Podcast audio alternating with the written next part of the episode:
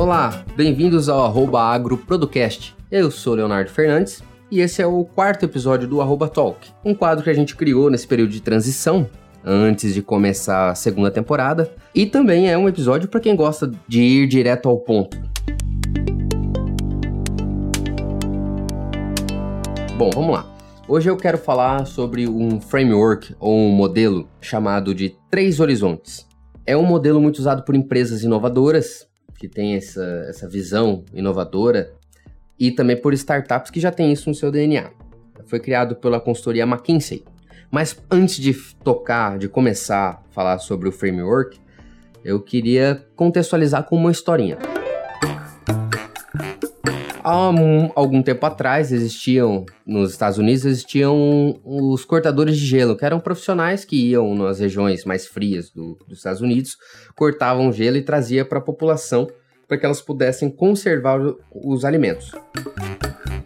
Bom, com o tempo, cada vez mais pessoas consumindo gelo, tiveram a ideia de criar a fábrica, uma fábrica de gelo. E você pode imaginar que não foram os cortadores de gelo que tiveram essa ideia.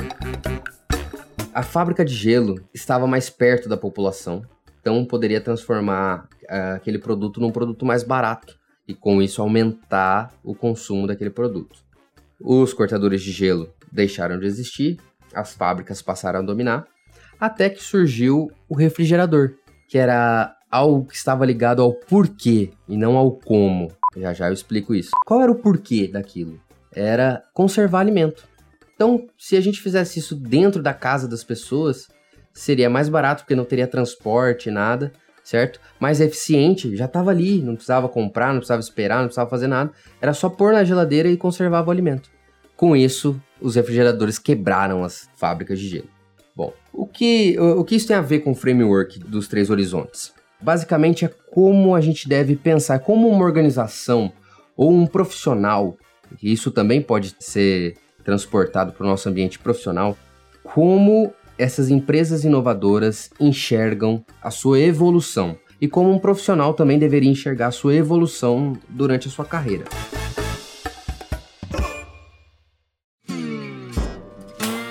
Bom, o primeiro horizonte, e eu vou também contextualizar com o nosso meio agro aqui, o primeiro horizonte é aquele focado em fazer bem a sua função principal, certo? Eu vou trazer aqui um, um, um exemplo, trazendo para o nosso meio. O primeiro horizonte é a vaca leiteira. Então, se você alimentar bem, cuidar dela, ficar atento ao bem-estar animal, você usar as vacinas corretas, vermifugar, ficar atento à nutrição dela como um todo, pastejo, uh, nutrição de coxo, né, suplementação, combater endo, endoparasitas ou ectoparasitas, você vai fazer com que essa vaca produza melhor certo? Você vai melhorar e fazer aquilo com eficiência.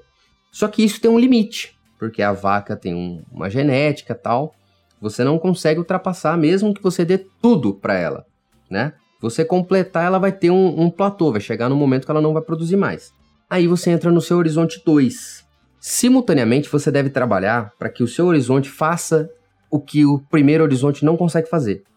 Como é que você é, melhora uma vaca? O horizonte 2 é como se fosse a bezerra daquela vaca. Que você vai trabalhar, por exemplo, na genética. Vai melhorar a genética cruzando com um touro que tem um trabalho de melhoramento genético superior. Você vai produzir uma bezerra melhor do que a mãe dela. Com isso, o seu horizonte 2 está completo. E aí você vai utilizar, você já melhorou e vai utilizar da mesma uh, do mesmo princípio, né? Tratar da forma que eu atinja o melhor potencial desse horizonte 2, certo? O mesmo você deve fazer como profissional. Você tá lá no seu serviço, faz uh, as coisas corretas, tudo certinho, né? Que é o seu horizonte 1. Um. Como é que você migra para o horizonte 2? Talvez delegando. Você pode delegar a função para alguém e aquilo vai te sobrar tempo para você planejar mais, para você ficar atento a uma coisa que você não conseguia olhar porque não tinha tempo, para você pesquisar, estudar, isso é o seu horizonte 2. O horizonte 3 é o pulo do gato. Nele, você vai trabalhar simultaneamente aos do outros dois horizontes para quebrar o seu negócio, certo? Foi o que os refrigeradores vieram fazer com os, as fábricas de gelo e os cortadores de gelo. com a criação do refrigerador, não precisou de fábrica de gelo, nem de cortador de gelo. Ele quebrou. No meio agro, não é uma, uma quebra, né? Mas sim é uma disrupção. E é até um pouco polêmico esse assunto, mas eu não vou entrar no mérito, tá? Eu só, eu só quero dar um exemplo aqui. Mas uma disrupção que houve no agro, usando com base a parte de, de bovino leiteiro, são os leites de grãos, leite de soja, demais grãos aí. O leite de soja resolve um problema que o, o leite convencional não, não resolve. Que é, por exemplo, quem tem intolerância à lactose ou quem tem alergia, certo? Ele atende um público que antes não, não consumia. E, e detalhe, é um público grande. E talvez atenda o público que consumia leite normal. Tem toda a questão de animal, né? Tem gente que está optando por não consumir produtos de origem animal.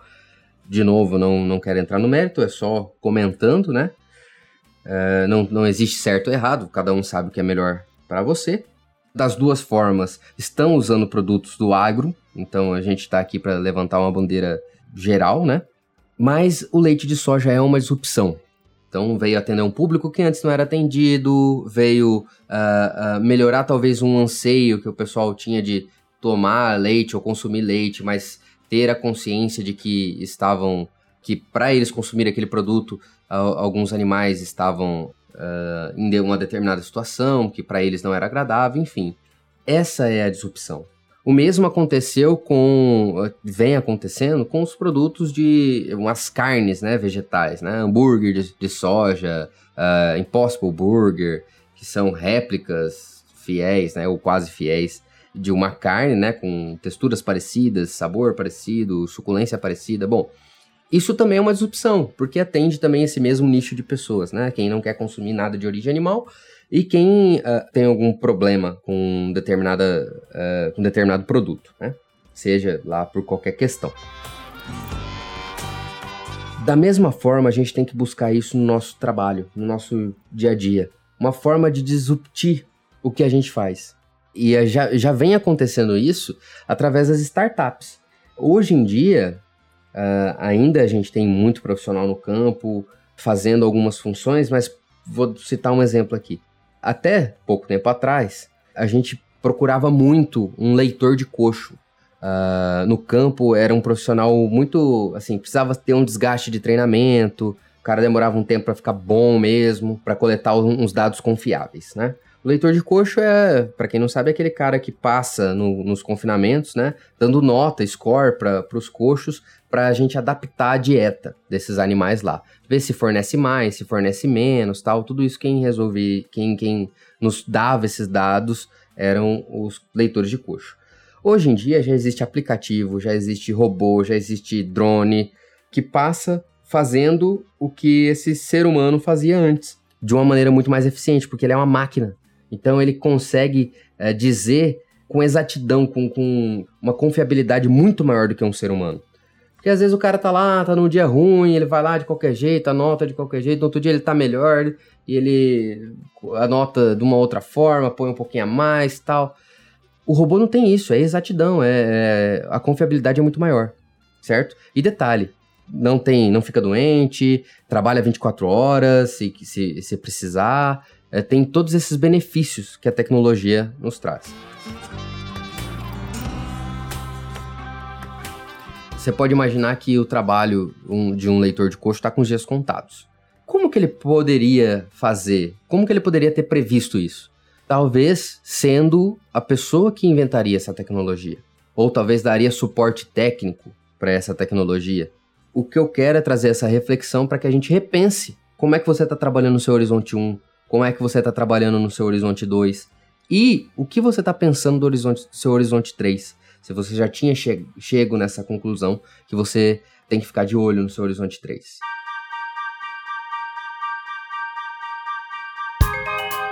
Bom, essa é a minha reflexão de hoje. Se você tiver alguma sugestão, algum comentário, algum é, assunto que você quer ver por aqui, você pode falar com a gente através das nossas redes sociais pelo Instagram principalmente. O meu é leonardo.zoo.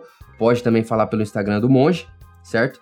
Eu espero muito que você tenha gostado disso. Espero que você fique de olho no seu terceiro horizonte. Se você achou isso interessante, por favor, compartilhe com um amigo seu, compartilhe nas suas redes sociais, mande para alguém que você acha que vai uh, se interessar, que você possa entregar valor para essa pessoa também, tá certo? Eu fico por aqui, até a próxima, tchau, tchau.